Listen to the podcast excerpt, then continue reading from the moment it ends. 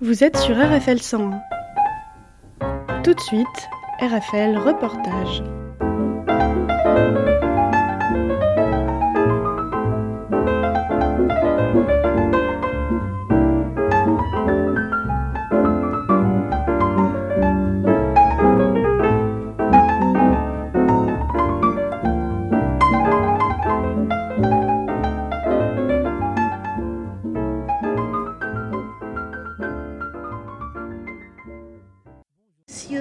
Pascal Jacob, Pascal, Pascal. Pascal, président de l'association Handitactique. Pascal, Pascal. fédérer les personnalités et compétences pour définir les meilleurs concepts et stratégies pédagogiques sur le handicap. Quel était votre rôle pour informer les gens sur les handiconsultes C'est Elf et handiconsulte qui se rencontraient. Et l'un est un handiconsulte qui est installé au sein de l'hôpital. Et de l'autre côté, un groupe de personnes qui sont réunies autour de l'association Elf et qui a eu l'intelligence de faire venir des personnes qui étaient concernées par le handicap, soit des professionnels à l'intérieur de Elf, soit des professionnels d'autres associations.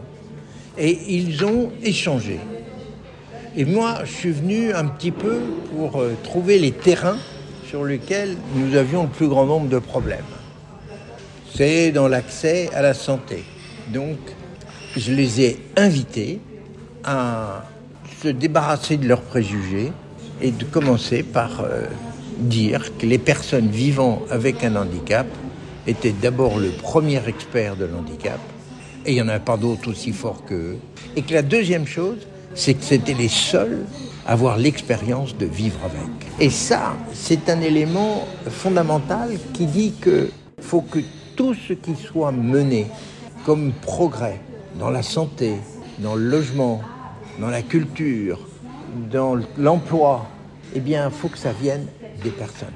Et il n'y aura aucune possibilité de réussir si on ne travaille pas avec les personnes, pour les personnes.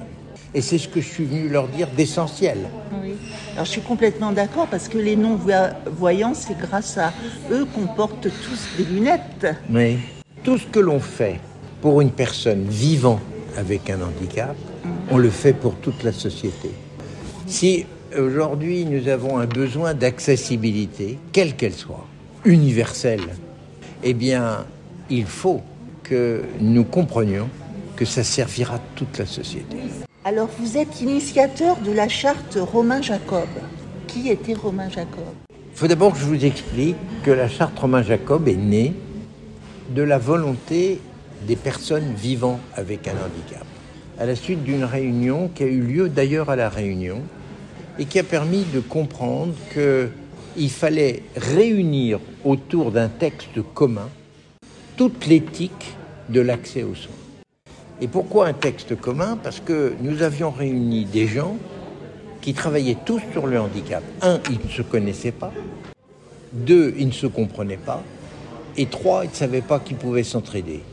C'était idiot. Donc nous avons fait un travail fédérateur avec un canal, une, une expression qui était commune à tous. Et là, on a écrit ce qu'on appelle une charte qui s'appelait à l'époque Unis pour l'accès à la santé des personnes vivant avec un handicap.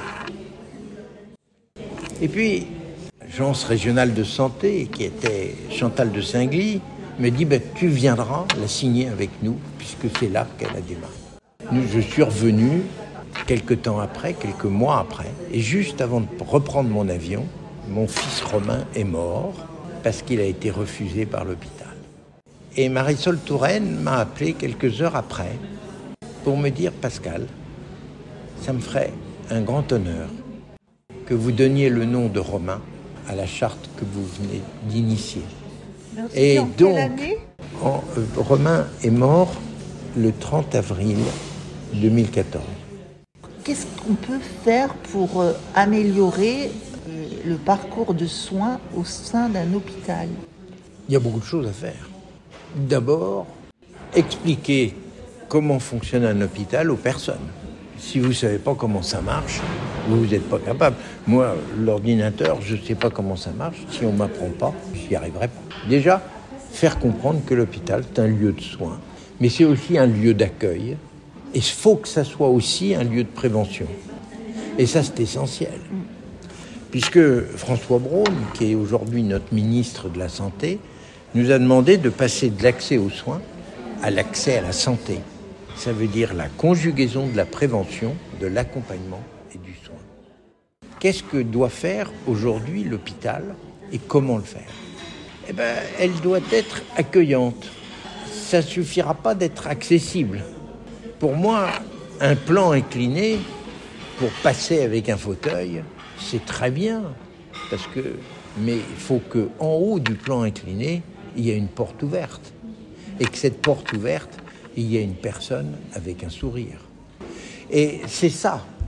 Il faut que l'hôpital redonne confiance d'abord à la personne vivant avec un handicap en son sein. Qu'est-ce que c'est que l'hôpital? Une grosse machine, c'est plein de services, c'est des, des services d'imagerie, mais c'est aussi des urgences. L'endroit où on vient, où on n'avait pas prévu d'y aller une heure avant, c'est-à-dire du non programmé. Eh bien là, aujourd'hui, nous avons énormément de problèmes. Énormément de problèmes parce que l'hôpital ne s'est pas familiarisé. Quand on a créé la charte Romain Jacob et son évaluation par les personnes vivant avec un handicap, les médecins nous ont demandé trois choses. Un, être formés à l'handicap deux, être aidés dans leur mission, et trois, d'être payés. Aujourd'hui, la formation est déjà dans 15 universités. Et j'espère qu'à Tours, ça ne va pas tarder. Ensuite, de côté de l'aide, il y a 5 ARS qui ont déjà mis en route l'aide de personnes qui viennent aider les médecins dans les cabinets ou qui permettent aux personnes d'être soigné dans un consulte où il y a de l'aide. Et la troisième chose, avec la Caisse nationale d'assurance maladie, nous avons découvert que la France était probablement le seul pays d'Europe qui n'avait pas de tarification adaptée à l'handicap. Quand moi, je me fais faire une prise de sang, ça dure trois minutes et c'est 10 euros. Mais quand on l'a fait, mon fils Clément, qui est infirme moteur cérébral et autiste, ça prend une heure et demie. Et c'est toujours 10 euros. Donc il fallait aménager la tarification dans le caractère chronophage pour que l'on puisse aujourd'hui ouvrir les portes de cet hôpital. Donc aujourd'hui, il faut former les gens, il faut les aider, et il faut accompagner la personne vivant avec un handicap. Parce que celle qui ne peut pas manger dans son lit, il n'y a personne pour s'en occuper. Celle qui a besoin d'être tournée pour ne pas avoir un escar, ou celle qui, parce que elle a un trouble psychique qui arrache ses perfusions, elle doit être accompagnée. L'hôpital ne doit pas être un lieu de soins purifier tous ces problèmes, il doit conjuguer le soin et l'accompagnement. Et, comment vous faites pour faire vivre cette charte au quotidien? Cette charte a été signée par toutes les régions, par aussi du président de la République à la personne la plus modeste, une infirmière, un soin, n'importe qui, des parents. Donc aujourd'hui, nous sommes à 7000 signatures, dont, dont 1800 signatures officielles. Ça, c'est deuxième chose. La charte Romain Jacob est évaluée par les personnes vivant avec un handicap à travers un, un outil qui s'appelle Handifaction. C'est la moitié d'handidactique et d'autres moitiés de satisfaction. C'est vachement simple. Eh bien, handifaction, c'est quoi? Eh bien, handifaction, c'est l'évaluation par les personnes à travers une application qui s'appelle, euh, qui, qui est comme ceci, que vous pouvez trouver. C'est-à-dire que les personnes vivant avec un handicap aujourd'hui peuvent répondre à ce questionnaire et donner leur évaluation de l'aigle fort de la charte. Il y a, en 2014, quand nous avons signé, nous avions que 40% des personnes qui déclaraient avoir accès aux soins. Aujourd'hui, nous sommes près de 75, Progression, hein. avec près de 100 000 questionnaires remplis dans l'année. Ce qui nous permet d'avoir des chiffres conséquents dans une région, mais aussi des chiffres conséquents dans un département.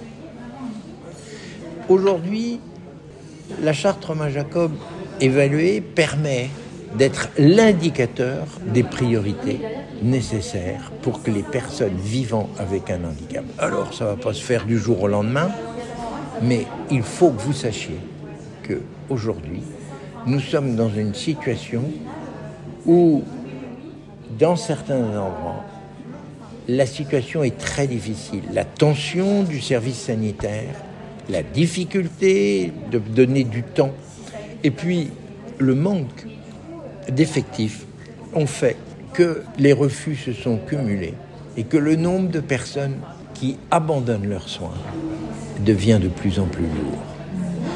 Et cela provoque une mortalité de 3 à 5 personnes par jour.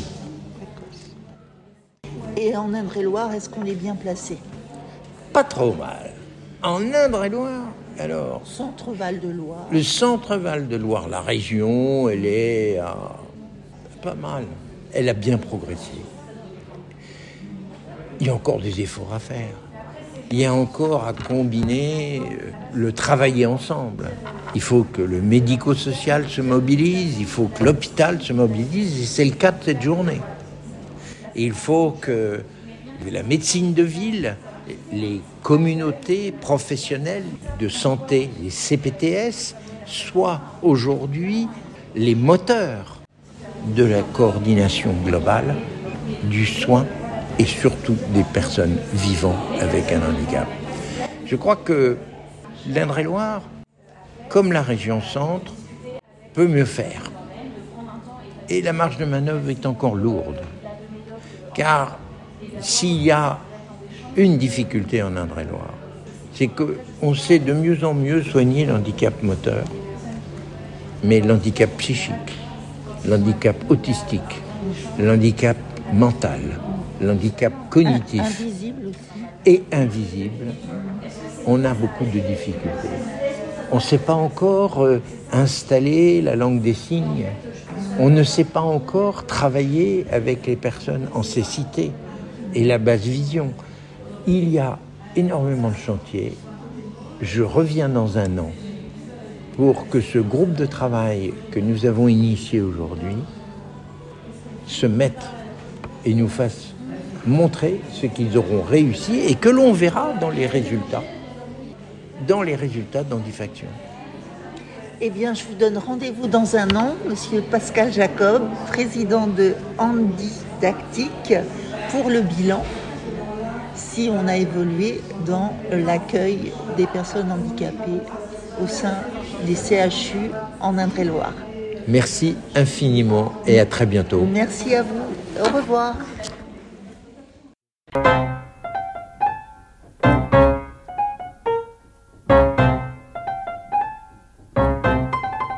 RFL Reportage, c'est fini pour aujourd'hui.